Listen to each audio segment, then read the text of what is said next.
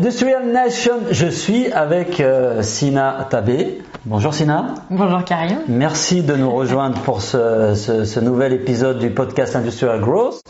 Euh, peut-être qu'on peut commencer, bah, est-ce que tu peux te présenter?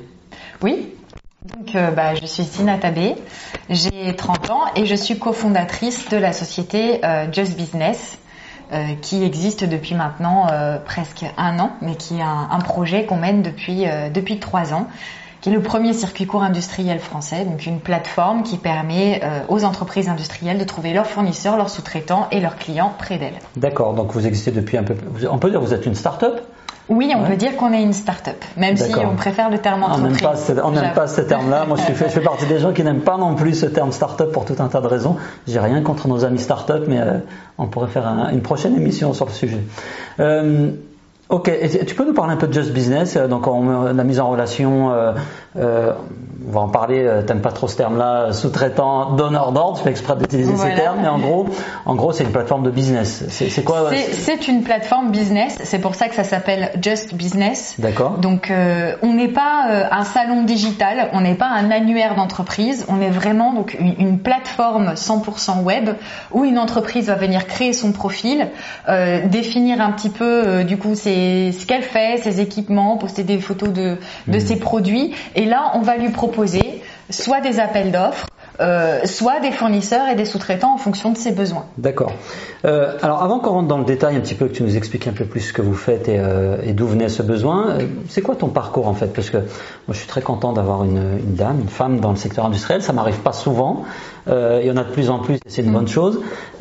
du coup ça m'intéresse de savoir comment tu es arrivé à travailler dans l'industrie, comment ce projet a émergé.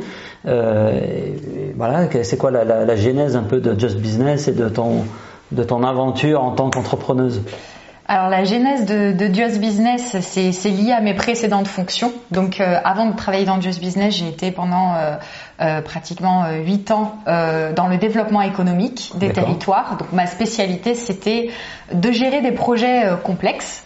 Euh, d'un point de vue administratif, euh, financier, mais aussi relationnel. Et euh, ma deuxième spécialité, c'était la mise en relation d'affaires. Donc j'ai organisé des événements, j'ai organisé des, des, plus petits événements, de la mise en relation, mis en place des actions sur des territoires. Et, euh, et, un jour, je me suis retrouvée un peu bloquée dans certaines de mes actions parce que un territoire, ça a des frontières administratives que les entreprises ne connaissent pas. Voilà. Mmh. Euh, la réalité administrative est différente de la réalité économique et des bassins d'emploi et, et, des interactions interentreprises. Et, euh, et c'est là que je me suis dit, euh, si, euh, si, si j'avais cette, cet outil qui me permettait de pouvoir faire de la mise en relation euh, d'affaires entre entreprises euh, de manière complètement euh, sans, sans frontière aucune, mhm. bah je, je, je l'utiliserais. Et du coup, j'ai commencé à regarder. et puis, j'ai j'ai pas vraiment trouvé ce qui. D'opportunité. Voilà, j'ai pas trouvé d'opportunité. J'ai pas trouvé quelque chose qui pourrait aller dans mon, dans mon quotidien pour, pour aider mes entreprises. Et, du coup, euh, ben, l'idée de Just Business a émergé.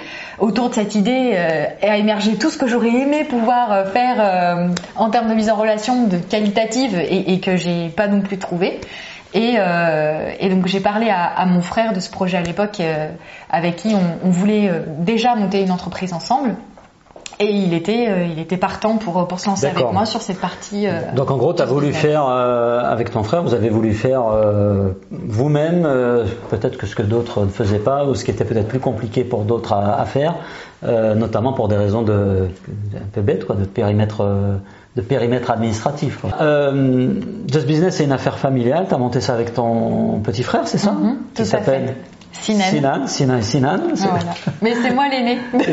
c'est toi, toi, la patronne ou pas? Euh, Non, vraiment, on, est, on travaille vraiment ensemble. En famille et tous les deux au même, euh, mm. au même plan. Euh, donc l'idée de départ, c'était vraiment de, de, faciliter les relations de business entre, euh, j'ai envie de dire, des gens qui cherchent à vendre leurs services euh, dans le secteur industriel et d'autres qui... Euh, qui ont des, des, des, besoins ou qui recherchent des fournisseurs ou des sous-traitants. Tout à fait. Est-ce que tu peux nous en dire plus euh, Quel était le constat de départ en fait Pourquoi, à un moment donné, avec ton frère, vous avez senti le besoin de, de, de créer un peu cette plateforme? Bien, en fait, il y avait deux constats. Le premier, c'est que ben, c'était mon quotidien, en fait, de, de, faire de la mise en relation entre entreprises. Euh, j'ai travaillé, euh, j'ai travaillé longtemps dans la dans la Plastics Valley, Mhm. euh, des entreprises qui euh, nous sollicitaient pour connaître des fournisseurs, des, des sous-traitants, euh, des fabricants, des moulistes, etc. On, on en, on en avait régulièrement euh, et on n'était pas doté pour pouvoir vraiment flécher vers un fournisseur ou un autre. Il y avait aussi autre chose, c'est que euh, on pouvait pas vraiment préconiser d'entreprise. D'accord, parce que vous aviez un rôle un peu neutre euh, officiellement, il fallait pas parler business. euh. Exactement. Euh, la deuxième chose, c'est qu'il y avait, euh, on aurait bien, moi j'aurais bien dit, bah allez voir là parce que vous allez pouvoir trouver quelque chose, Ouais. l'information que vous recherchez, et et il n'y avait pas d'alternative. Euh. Il n'y avait pas d'alternative entre guillemets digitale hormis Google, mais Google vous pouvez taper injection plastique, euh, dans les premiers résultats vous avez cinq entreprises chinoises. Ouais, ouais. Donc c'est c'était en fait, euh, je me suis retrouvée un peu dans, dans un angle mort où, où, où je voyais qu'il y avait un besoin auquel je pouvais répondre. Je n'avais pas les outils pour y répondre.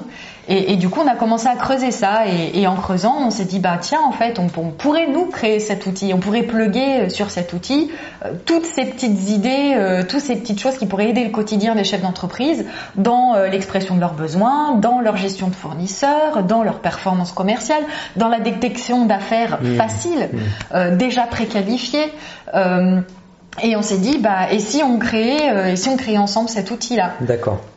Donc vous avez développé la plateforme. Aujourd'hui, euh, je vais un peu mes notes, euh, mais euh, 70 membres euh, Tout à inscrits fait. officiellement. Ouais. Et moi, il y a une notion qui est intéressante dans ce que tu disais quand on préparait un peu cette, euh, cet enregistrement, c'est euh, la notion de circuit court en fait. Euh, euh, on voit beaucoup ça dans le monde agricole. euh, c'est un secteur que je connais un petit peu pour y avoir un peu bossé. Euh, le circuit court, c'est euh, très tendance, mais au-delà de tendance, c'est aussi porteur de certaines valeurs. Oui. Est-ce que c'est euh, quand tu parles de circuit court, est-ce qu'on est aussi dans la même démarche? Est-ce que tu peux nous expliquer un petit peu tout ça? C'est vrai qu'on parle beaucoup de circuits courts dans le B2C, Mhm. dans, dans l'agriculture et même aujourd'hui de plus en plus dans le sourcing. Ouais. Euh, nous, euh, c'est une notion qui fait vraiment sens dans l'industrie, puisque euh, l'industrie a une, a une réalité territoriale qui est très très forte. Ça a un ancrage territorial, ça emploie des gens du territoire, ça a une reconnaissance territoriale. Euh, c'est vrai qu'une industrie, elle est liée à l'histoire d'une commune très souvent. Très souvent. Euh, et, euh, et la notion de, de circuit court fait, fait sens, mais euh, aujourd'hui, l'industrie des territoires évolue. Vous avez de plus en plus de nouvelles entreprises, de nouvelles technologies. Vous avez une diversification des activités, Hmm. et, et là-dessus, l'information n'est pas forcément là pour euh, solliciter près de soi. Et donc cette notion de circuit court qu'on a voulu euh, qu'on a voulu instaurer, c'est se baser un petit peu, sublimer un peu l'existant en quelque sorte, en disant bah nous Just Business, on a la capacité euh, de répertorier les fournisseurs et sous-traitants, les nouveaux, les moins nouveaux, les, les nouveaux métiers, les nouvelles activités, les services que vous pouvez solliciter. Et, et avant de, de avant d'aller voir de, de sous-traiter euh, peut-être à l'étranger, regardez près de vous euh, si quelqu'un peut vous apporter la solution que vous recherchez. D'accord. Et c'est vraiment ça qu'on veut apporter avec Just Business, proximité pour valoriser les emplois, pour valoriser les compétences et pour valoriser aussi l'industrie des territoires. Ok, je comprends bien sur ce, volet un peu euh, proximité et, euh, ancrage et valorisation du territoire. Euh, et, pour le coup, est-ce que vous jouez aussi un rôle de, sécurisation? Parce que il suffit pas d'être sur un territoire ou d'être à côté pour être une, un Une bon, un bon partenaire un ou un oui. bon euh, prestataire entre guillemets. Euh, donc, est-ce que vous allez euh, jusqu'à un peu euh, bah, sourcer dans le sens où on va aussi qualifier, préqualifier un certain nombre de. Oui. Est-ce que ça, ça fonctionne sur votre plateforme aussi? Tout à fait. En fait, notre plateforme, il y a quelque chose de vraiment très très important dans, dans la relation d'affaires, c'est la confiance. Euh, on a interrogé un nombre important de chefs d'entreprise qui nous ont tous dit la confiance, c'est vraiment le, le pilier. Aujourd'hui, c'est c'est un terme qui, qui revient fortement dans, dans le langage euh, fournisseur-acheteur. Et, euh, et donc pour être garant de cette confiance, nous vérifions toutes les entreprises avant qu'elles rentrent sur la plateforme. C'est-à-dire qu'une entreprise qui n'a pas été vérifiée ne peut pas être membre actif de la plateforme. Donc elle peut pas proposer ni ses services ni, euh, ni donner entre guillemets de, Et, de euh, proposer d'appel d'offres. Oui, et on fait une vérification assez exhaustive, hein, à, des véri- des vérifications juridiques, Ouais. financières. On vérifie que la société existe, qu'elle est en, en bonne santé, que mais en fonction de sa taille aussi. C'est-à-dire qu'on va pas attendre d'une entreprise de deux salariés de faire 3 millions d'euros de chiffre d'affaires. On reste quand même assez réaliste euh, sur, euh, sur cette étude-là. On les appelle très souvent. On les rencontre aussi parce que ça fait partie de, bah, de notre ADN. On aime bien hmm. rencontrer les entreprises membres de notre réseau. Mais on les vérifie effectivement. Alors moi quelque chose, quelque chose qui m'intéresse beaucoup dans ce que tu viens de dire, donc transparence, relation de confiance. Euh, tout à l'heure, on parlait de circuit court. En fait, ce qui est, euh, ce qui est assez frappant, c'est qu'on retrouve un peu euh, ce qui a donné aussi naissance à ce besoin de circuit court dans la consommation, je dirais B2C classique. C'est-à-dire que consommateurs qui ils demandent plus de transparence, qui mm. veulent savoir d'où viennent leurs produits, qui ont besoin de voir la personne qui a produit éventuellement cette alimentation ou ces produits-là.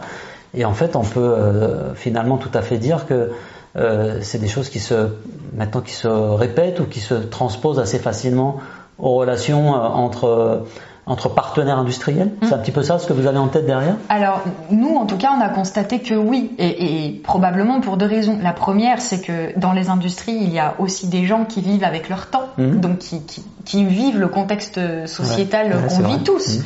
On est tous consommateurs, euh, on, on fait tous attention, à, de plus en plus attention. Donc on va avoir les mêmes exigences euh, qu'on peut avoir en tant que consommateur, en tant que, dans le business. Exactement, on peut transposer ça euh, dans le business. Et, et, dans tous les cas, ça va être de plus en plus important parce que parce qu'il y aura aussi, il y a aussi des enjeux de recrutement hein, par rapport à, à, ces aspects sociétaux là. Euh, la deuxième chose, c'est que les entreprises industrielles ont des clients finaux, c'est-à-dire que euh, elles vont travailler pour un client qui hmm. Aura ses clients. Les clients finaux ont des attentes et ont de plus en plus d'attentes euh, écologiques, environnementales, sociétales, euh, des attentes qui sont mesurables et que les clients finaux font répercuter sur, toute, la, chaîne, de production. Et, de valeur.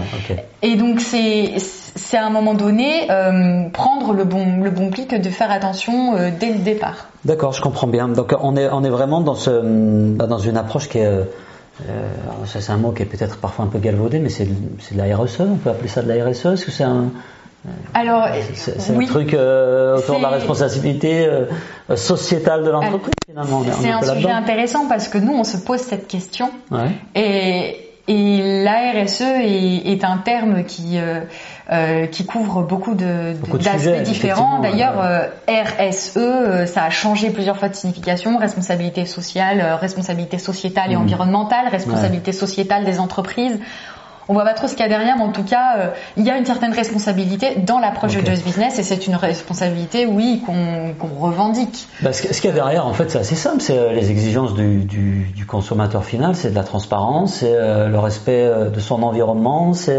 l'inclusion. oui, mais, pas que. mais pas que. Mais pas que, parce que dans le local, ça, on, on, a fait une, une, grande enquête, mais je, je pense qu'on va en parler. en tout cas, on a posé la question de travailler en local Euh, donc les entreprises nous ont dit à 80% qu'elles privilégiaient de travailler en local. Et quand on leur demande pourquoi, en premier argument, c'est engagement citoyen. Mmh. En deuxième argument, c'est euh, vraiment la qualité et la proactivité euh, des, euh, de la production. De la relation et de la production. Et oui, et de la relation, voilà, de la relation de production. C'est quelque chose qui effectivement le local va apporter une plus-value productive mmh. qui est réelle. Ok. Donc c'est pas simplement c'est pas simplement une étiquette pour dire made in France, local, etc. Il y a vraiment un, un impact derrière sur la façon de travailler, sur la qualité, sur la productivité. Oui, il y a une réalité économique derrière. Mais c'est vrai que c'est quelque chose de très fort. Moi, j'ai souvent, très souvent des, des, des industriels au téléphone euh, euh, pour qui le fait de travailler en local, de, de, de s'ancrer sur leur territoire, je pense à un, un prospect avec qui discutait dans le Nord qui voulait vraiment euh, travailler avec des gens du Nord. Euh, limite, nous, on était hors, hors zone de, de, de, voilà, il voulait pas trop travailler avec nous à cause de ça aussi. Et c'est quelque chose qu'on peut comprendre en fait. On a des bassins, on a on fait vivre des gens euh, à travers notre industrie, euh, et il faut qu'on donne aussi à manger aux gens qui sont autour de nous et qui ah sont nos premiers, euh, bah, souvent nos premiers salariés quoi. il y a quelque chose de profondément humain dans l'industrie, et plus c'est local et, plus c'est humain effectivement. tout à fait. on parlait aussi tout à l'heure quand on préparait ce, cet entretien de la complexité qu'il peut y avoir aujourd'hui. Euh, dans, dans le, la mise en relation justement dans Just Business à cet objectif-là. On n'est pas là pour faire uniquement la promo de Just Business, mais euh, tu peux nous parler un peu de cette complexité, comment, comment tu l'aperçois, euh, notamment quel est le rôle du digital pour toi là-dedans, parce que on est quand même sur un secteur où on parle beaucoup d'industrie 4.0, euh, donc on a des techniques, on parle de robotique, d'intelligence artificielle, d'IoT. Mm. Moi, dans les faits, en tout cas par rapport à mon métier qui est le marketing, les ventes, le service client, euh, je dis souvent qu'on vend euh, les, services et les produits de l'industrie 4.0, de l'industrie du futur, avec les méthodes du siècle dernier. Est-ce que c'est quelque chose que tu constates? Euh, Et quel est ton, avis sur cette question-là? Alors nous, c'est vrai que c'est quelque chose qu'on constate. On, a l'impression d'une industrie à deux vitesses, mmh. soit d'une industrie qui effectivement investit dans le digital et le 4.0, euh, soit d'une industrie qui est en retrait. Effectivement, plus les entreprises sont petites, plus elles sont sous-traitantes de sous-traitants, donc c'est-à-dire euh, rang 3, rang 4. Moins elles se sentent concernées par, tout ça. Moins elles, pensent que, voilà, moins elles se sentent concernées. Or aujourd'hui, le digital dans l'industrie, ce n'est pas que euh, se faire voir, c'est hmm. aussi et surtout être vu. Hmm. Et beaucoup d'entreprises euh, je pense, minimise l'impact d'une recherche Google dans euh, l'obtention euh, de contrats. Bah, elle minimise de manière générale tout ce qui tourne autour de du marketing. En fait, elles comprennent pas. et je pense que c'est peut-être lié au fait que souvent ces entreprises-là, c'est des entreprises très souvent, je ne vais pas généraliser, mais fondées par des techniciens, par des ingénieurs. Mm. très souvent, les commerciaux eux-mêmes sont issus de la technique parce qu'on a des produits qui sont potentiellement techniques. Et donc, c'est des gens qui sont toujours très orientés produits, qui vont toujours aussi réfléchir sur l'amélioration du produit.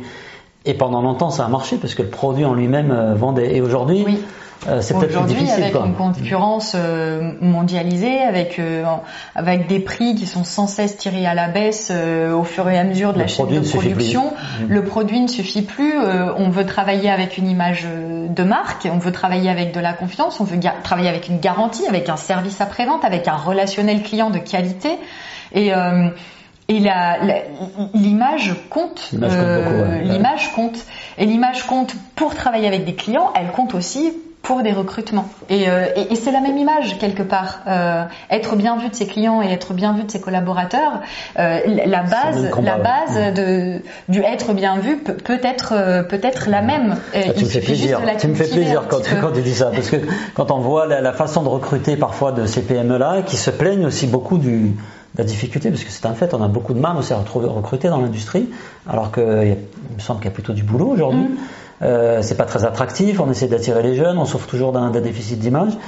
Mais en face de ça, euh, alors moi je connais beaucoup de patrons, de, surtout de petites PME ou de TPE qui se plaignent, euh, qui vont dire euh, c'est les jeunes qui veulent pas bosser, c'est la faute de l'éducation nationale, c'est la faute des centres de formation, mais qui se remettent pas beaucoup en question. Et il suffit d'aller faire un tour sur leur site internet par exemple pour se rendre compte que l'image qui est envoyée, elle va pas être très sexy par rapport à, un jeune qui aujourd'hui utilise Snapchat, utilise Instagram, utilise euh, euh, tous ces outils-là. Pour, autant, euh, pour autant, on, a rencontré beaucoup nous de petites entreprises qui ont vraiment des savoir-faire, mm. des savoir-faire incroyables, qui, qui, ont une technique et qui mériteraient aussi d'être mieux connues, mm. et une technique qui en plus changerait vraiment l'image que les gens peuvent avoir de l'industrie, qui, qui, reste une, globalement une image sociétale un peu de, de germinal.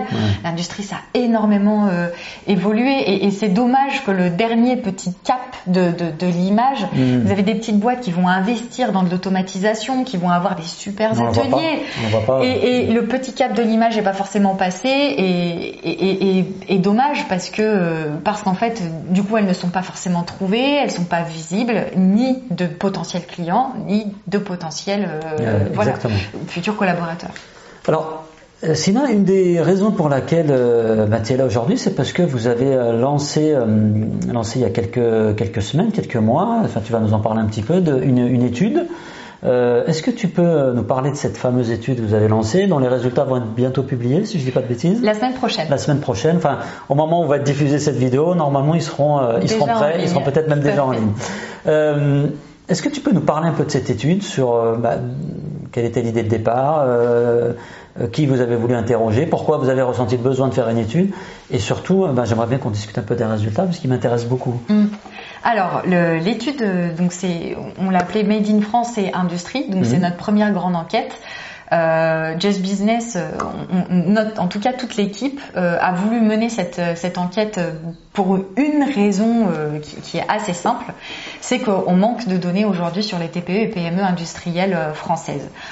Hormis les données classiques INSEE, nombre enfin voilà, nombre de collaborateurs par entreprise, chiffre d'affaires moyen, etc., secteur d'activité, on n'avait pas de, on n'avait pas d'informations plus près de, des tendances et de la réalité euh, quotidienne. C'est vrai, je partage ton constat. Et, euh, et le, le, truc, c'est que nous, on a un service pour les TPE et PME. Donc déjà pour nous, on a besoin de mieux comprendre à l'intérieur ce qu'on peut, ce qu'on peut apporter nous en plus avec notre service digital mmh. par rapport au fonctionnement quotidien de ces entreprises. Et puis aussi parce que c'est de la curiosité. On, on travaille dans l'industrie euh, euh parce que ça nous intéresse. Et euh, il y a cette question du made in France. Euh, qui, euh, qui, qui, qui, prend énormément d'essor dans le B2C. C'est quoi ta question du Made in France? La question que tu voilà. Alors nous, on se, se demandait, euh, c'est, c'est, c'est euh, le Made in France, ça explose dans le B2C, ça devient un argument marketing, ça devient un choix de consommation. Mmh ça devient une, une, filière à part entière, puisque maintenant on a des chiffres sectorisés sur le Made in France. Euh, mais est-ce que, est-ce que dans le B2B industriel, euh, ça, se, ça se vérifie? Est-ce que ça se vit? Est-ce que, est-ce que ça fait partie d'une vision euh, de, de l'entreprise? Est-ce que c'est, est-ce que c'est important? Euh, ou est-ce que c'est juste un terme galvaudé, une, une, politique publique de plus euh, qui, euh, voilà, qui, qui, sera passée de mode dans 10 ans? C'est un effet de mode, quoi.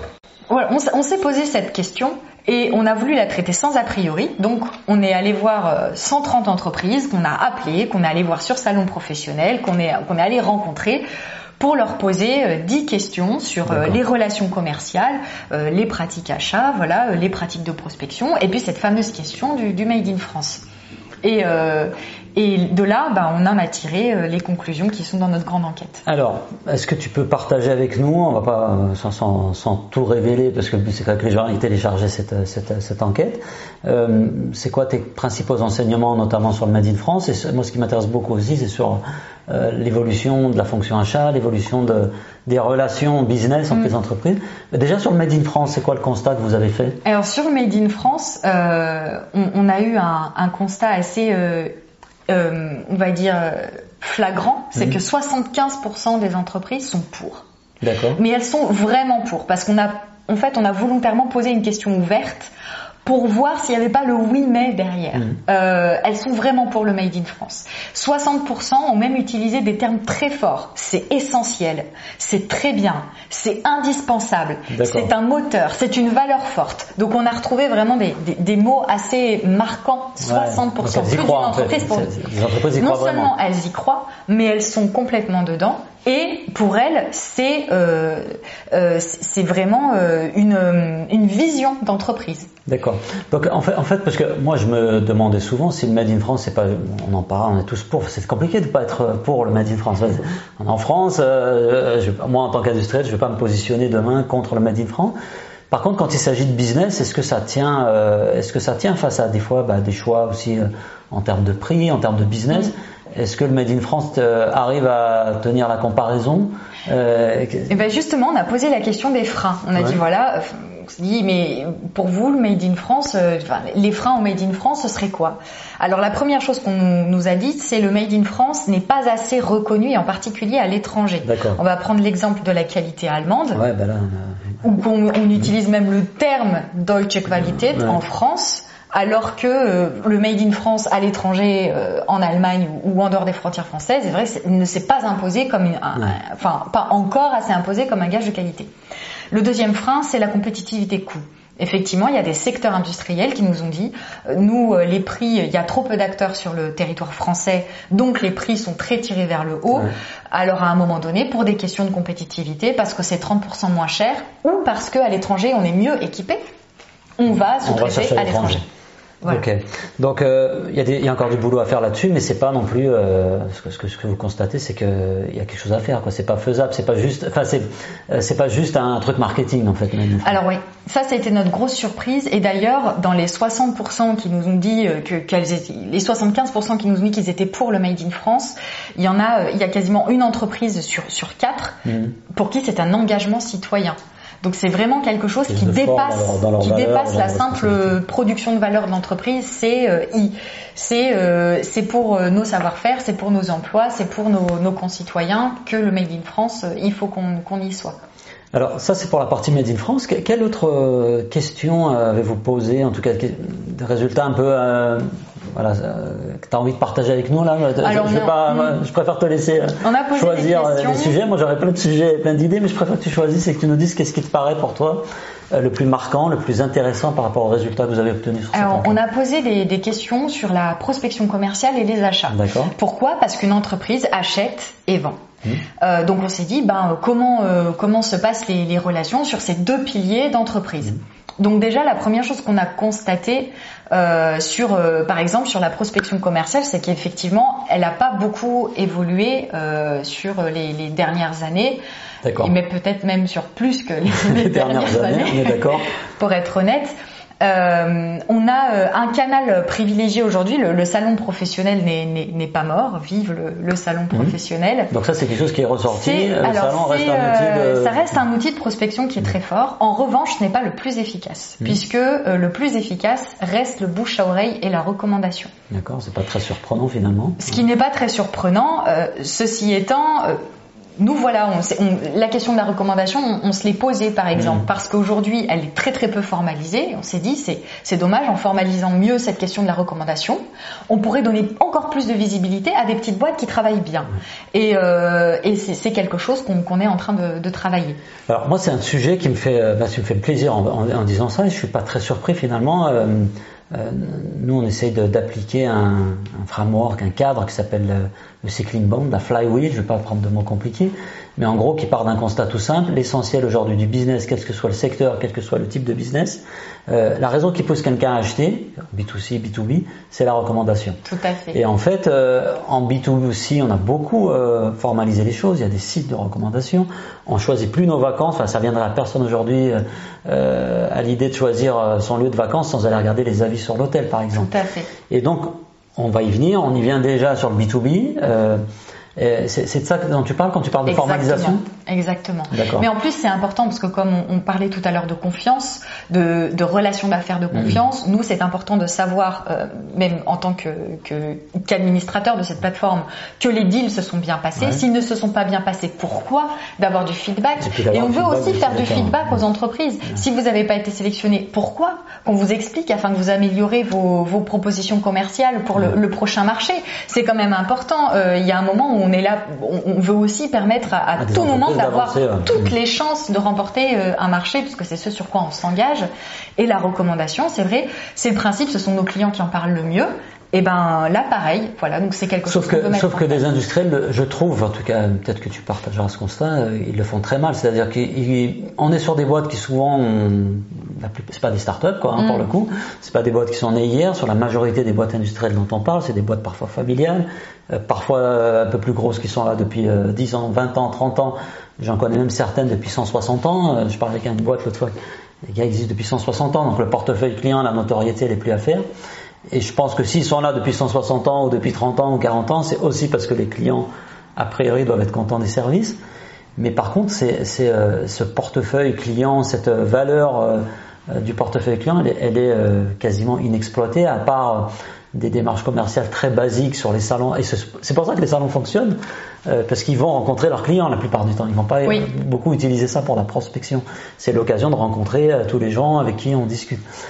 Euh, mais finalement, à part ça, c'est très peu exploité la, la, recommandation dans le secteur industriel. On n'a pas de levier très peu exploité. Très fort Et surtout, en fait, c'est sous-estimé parce que euh, quand on est bien recommandé, quand on est reconnu, euh, euh, mais alors c'est peu exploité. Mais on va prendre un exemple assez concret les certifications, les mm. certificats. Il y a de plus en plus d'entreprises qui affichent leurs certificats, qui affichent leur leur award lorsqu'ils ont réussi un audit, lorsqu'ils ont sont rentrés ah dans un nouveau panel fournisseur. Hein, Et oui, mais ça c'est le c'est une certaine c'est une certaine forme de recommandation, c'est un gage de qualité. Mais le gage de qualité, voilà, l'étape du dessus, ce serait de passer à avoir des avis clients. Et ça, c'est quelque chose de très compliqué. Je peux pas te, te, te dire le nombre de, de, clients avec qui je discute et au stade quand on développe leur stratégie marketing, mm. on leur dit bon, maintenant il faut qu'on ait des avis clients sur votre site, il faut qu'on parle à vos clients. Ne serait-ce que de pouvoir parler à des clients pour leur demander leur avis, il y a beaucoup de boîtes dans lesquelles c'est compliqué. On dirait qu'on a peur de demander le feedback du client. Et ce que comprennent pas les boîtes, c'est que si vous le demandez pas et si vous n'êtes pas au courant, le feedback se fait quand même. Et il se fait euh, de toute façon sans, sans, votre contrôle. Et les gens parlent déjà de vos business et de vos services. Donc, vous avez quand même intérêt à savoir ce qui se raconte. Et mm. ça, c'est quelque chose qui est, que parfois on a du mal à faire comprendre à, Mais le, nos Le fait de capitaliser dessus, ça n'a pas que un intérêt vis-à-vis de l'image de l'entreprise mm. pour acquérir de nouveaux clients, ça a aussi un intérêt dans une logique de croissance et de recrutement. Une entreprise qui est bien recommandée, qui a des avis positifs, les futurs collaborateurs le regardent et plus ils sont jeunes, mieux ils sont formés, plus ils vont être attentifs à ce genre de choses. Ils veulent bosser pour une voilà, les gens veulent aussi travailler pour une entreprise qui, qui, a de l'envergure, qui a une bonne réputation. Et oui, donc la réputation, elle, elle c'est un tout. Ça fait partie du tout de la stratégie de l'entreprise. Et c'est pour ça que nous, c'est vraiment quelque chose qui nous intéresse et, sur lequel on va mettre des efforts. D'accord. Donc sur Just Business, vous allez, euh, vous allez actionner un peu ce levier-là. On a déjà commencé, oui. Il y a une autre, euh, une autre, un, des autres résultats que vous avez eu, mais on pourrait parler de toute l'enquête pendant longtemps, mais on, va prendre comme ça trois ou quatre euh, choses intéressantes. Tu me parlais tout à l'heure de, euh, bah, de la fonction achat dans les entreprises. Qui s'occupe des achats? Parce que comme tu me le disais, c'est deux piliers importants. On a une entreprise industrielle, euh, quel que soit le secteur, elle achète et elle vend. Euh, soit elle achète de la matière première ou, du temps de travail qu'elle transforme et qu'elle vend à ses, à, ses, euh, à ses, clients, soit elle distribue, mais dans tous les cas, il y a de l'achat et de la vente. Mm. On vient de parler de la vente. Qu'est-ce que tu peux nous dire sur les résultats que vous avez constatés par rapport aux achats alors déjà, euh, pourquoi on s'est posé cette question? Parce que c'est quand même relativement important. Euh, nous, sur Just Business, donc on, fait de la, de la proposition des affaires, et mmh. donc pour proposer des affaires, il faut rédiger ses besoins. Et euh, on a constaté qu'il y avait quand même quelques en fait quelques difficultés dans la rédaction du besoin. Et là, on s'est dit, toutes les entreprises ne sont pas égales dans leur manière de, de, de rédiger leurs besoins et de communiquer sur ce dont elles ont besoin. Ce qui, ce qui est déterminant pour une, une autre entreprise pour qu'elle puisse se positionner. Et là, on s'est dit, mais pour qui est-ce qu'on a fait ce formulaire au fait? Est-ce qu'on le fait pour un acheteur? Est-ce qu'on le fait pour un dirigeant? Est-ce qu'on le fait pour le responsable d'atelier? Est-ce qu'on le fait pour le responsable technique? Pour le responsable qualité Le comptable? On le fait pour qui? Et là, on s'est dit, mais en fait, euh, clairement, qui, qui, achète en fait chez, chez nos clients? Qui, qui, achète chez les TPE et PME industriels? Et donc on, s'est dit, on a besoin de répondre à cette question. Donc on a posé cette question franchement. Euh, et euh, le résultat qu'on a eu, c'est que dans quasiment une entreprise sur deux, une TPE ou PME industrielle sur deux, c'est le dirigeant lui-même qui fait les achats. Les achats. Ok, donc le dirigeant. Chasse gardée. Chasse gardée parce que bah, il surveille la sous, les sous, la bourse, etc. C'est normal. Euh, par contre, c'est quelque part aussi un métier d'acheter. Euh, C'est-à-dire qu'on peut pas être bon partout. Moi, je suis dirigeant d'une petite PME, d'une petite TPE. Euh, il y a des moments où on, constate aussi ses limites. Donc, euh, tout à fait. Euh, et c'est ce qui nous a, en fait, c'est ce qui nous a un peu surpris, c'est qu'on a eu l'impression, en fait, que les achats étaient peu structurés dans les petites et moyennes entreprises, alors que c'est hyper stratégique. Et en plus, qu'il y a des économies à réaliser qui sont conséquentes en parallèle de faire du chiffre d'affaires, d'amortir les charges. c'est les deux clés qui permettent de passer d'une année sur l'autre et, de gérer sa croissance et de sortir de J'essaie d'acheter au meilleur, dans les meilleures conditions et de vendre dans les meilleures conditions pour sortir ma marge. Et donc on a été euh, assez surpris que les achats étaient plus un peu vus comme, enfin nous on a eu cette sensation là d'être un peu vu comme une corvée et pas forcément comme comme euh, quelque chose qui euh, un levier de développement, un levier de développement, tout à fait. Et, et nous on aimerait véhiculer ce, ce message-là, mais il nous fallait d'abord poser la bonne question. Donc 40, euh, quasiment 40, 43 ou 48 euh, des, des TPE PME, c'est les dirigeants qui font les achats. 29% ce sont au moins un acheteur professionnel, donc soit un service achat, soit au moins un acheteur. Et le reste, c'est-à-dire à 28% euh, des, des TPE PME qu'on a interrogés, ce sont alors, les directeurs commerciaux, euh, les responsables techniques, les euh, dirigeants, directeurs industriels, responsables d'ateliers, les assistants. Sinon, on, arrive un peu à la fin de notre discussion. Il y, a une chose que tu m'as dite en préparant cet entretien qui m'intéresse beaucoup, c'est euh, vous avez demandé à vos, euh, à vos, euh, à vos sondés, aux gens, que vous avez, sur lesquels vous avez mm. enquêté, s'ils avaient une conscience écologique. Enfin, je sais pas si on peut le dire comme ça, mais en tout cas, vous avez, c'est un sujet qui vous intéresse. Est-ce que tu peux nous en parler un petit peu? En fait, la question était, on a profité, c'est vrai qu'on a eu le grand débat là récemment euh, sur euh, l'orientation, on va dire ah, économique et sociale de la France. non, ça a été un, mais en tout cas, c'est un sujet. Ouais. C'est un sujet, et puis c'est un sujet qui s'est retrouvé au cœur même de beaucoup d'entreprises. on n'en parle pas assez, mais, mais ça a été une réalité pour, pour certaines entreprises, en tout cas, pour pas mal même. Euh, et nous, on, a posé une, question assez simple, c'était euh, bah, quels sont vos avis ou vos suggestions pour une industrie plus performante et responsable hmm. Voilà, ça c'est la question qu'on a posée. Point. Donc pas de pas de prédirection, euh, rien de présupposé dans, dans la question. Euh, et donc on a eu beaucoup de, une très très grande majorité des entreprises qui nous mhm. ont parlé de la sensibilisation des jeunes à l'industrie et la nécessité de préparer les jeunes à l'industrie de demain parce que l'industrie manque d'image, parce qu'on manque de collaborateurs et parce qu'il y a une grande inquiétude sur qu'est-ce qu'on va produire demain. Euh, il y a eu aussi un, un sujet sur euh, ben, mieux valoriser euh, le, le, made in France. On a eu dans les réponses la simplification administrative du contrat de travail, la baisse mmh. des charges, bah, baisser les charges des entreprises. Voilà. Euh, on a eu l'innovation. le soutien à l'innovation comme moteur pour une industrie plus performante et et on, en fait, on, en posant cette question, étant donné le, contexte actuel du, du, du plastic bashing, euh, voilà, de, de, de, la montée euh, de la pensée écologique, on s'attendait à, à, ce que la responsabilité écologique apparaisse plus, plus vite. au moins dans le top 5. Mmh. Et elle arrivée en 7e, euh, 8e position avec 7%. 7% des entreprises qui ont évoqué dans cette question ouverte l'écologie, le respect de l'environnement, ce genre de choses. Le respect de l'environnement comme étant euh, primordial pour préparer l'industrie de demain. Euh, Comment tu interprètes ça, toi? Est-ce que ça veut dire que nos, industriels, bah, ils n'ont pas vraiment de conscience écologique? C'est méchant de dire ça ou c'est vrai? en fait, c'est plus complexe que ça, parce que euh, il y a un moment, on a aussi dit, est-ce que pour vous, travailler en local, ça, ça permet de réduire votre impact hmm. écologique? Alors, la réponse était oui pour 80% des gens qui disaient oui, bien sûr, ça réduit l'impact écologique et c'est super, mais c'est pas la première raison pour laquelle je travaille en local.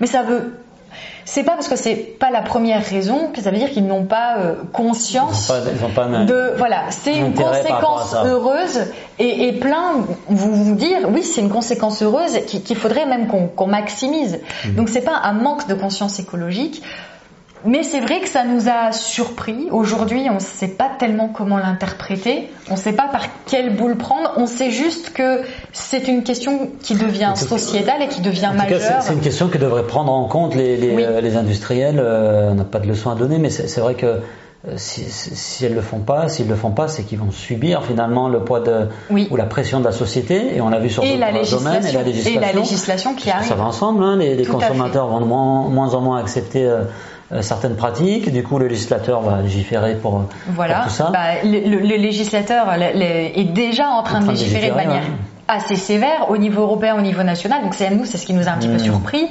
Donc il va y avoir à subir de ce côté-là, subir parce que de toute façon le client final voudra toujours euh, de plus en plus de, de, de choses de plus en plus éco-responsables.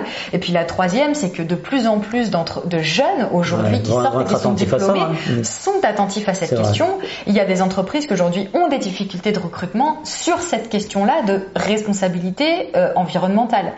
Et, et, et c'est en ça que ce résultat nous a un peu surpris on a eu l'impression d'un décalage entre le discours qu'on voit, les choses qu'on voit sur les réseaux sociaux, et nous, ce qu'on a constaté à travers cette enquête.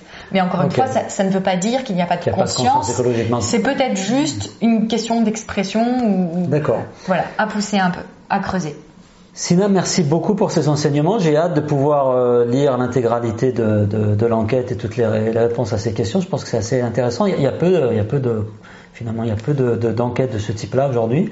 Euh, c'est quoi ton mot de la fin? Ce que tu as envie de, faire passer comme message pour conclure? On est sur un podcast qui s'appelle Industrial Growth. À ton avis, c'est quoi un petit peu le, bah, le levier, euh, le levier que tu aimerais euh, valoriser ou mettre en avant à des entreprises que tu côtoies pour, pour grandir? Ben, nous, ce qu'on.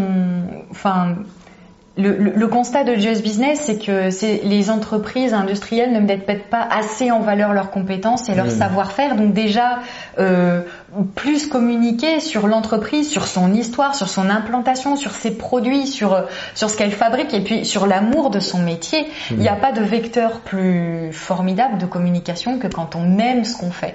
Euh, nous, ce qui est le cas de la plupart des industriels. On aime ce que les industriels font. Euh, on veut, on veut en parler, on veut en parler mieux. Et, et, et voilà, donc il y a, y a, ce côté euh, capitaliser sur ce que vous avez et peut-être aussi. Euh, ça peut faire du storytelling sur aussi raconter l'histoire, savoir faire son propre, exactement, savoir raconter sa belle histoire sur ce qu'on fait et savoir aussi se travailler euh, peut-être un peu plus son image, en particulier le digital qui n'est pas à négliger. Mm. Bah, c'est là que je fais lien avec le, la plateforme. Voilà, mm. la plateforme, mais aussi euh, mais aussi tes services parce qu'aujourd'hui ça c'est loin d'être anecdotique et ça le sera de moins en moins. Et avec la 5G et avec l'industrie 4.0, ça le sera de moins en moins. C'est clair. Donc euh, euh, voilà, ça c'est le mot de la fin. Et, eh ben merci beaucoup. Juste un dernier mot, Just Business, Just Business, euh, l'adresse du site www.just-business.fr. On va mettre ça dans les commentaires avec toutes les références. On mettra aussi bah, j'espère à un moment de la sortie de cette vidéo le lien vers l'étude et on vous invite vraiment aller faire un tour sur cette plateforme. Je pense que c'est le genre de choses qui peuvent intéresser euh, en tout cas notre audience et nos industriels. Sina, merci beaucoup. Merci à, à toi. Merci.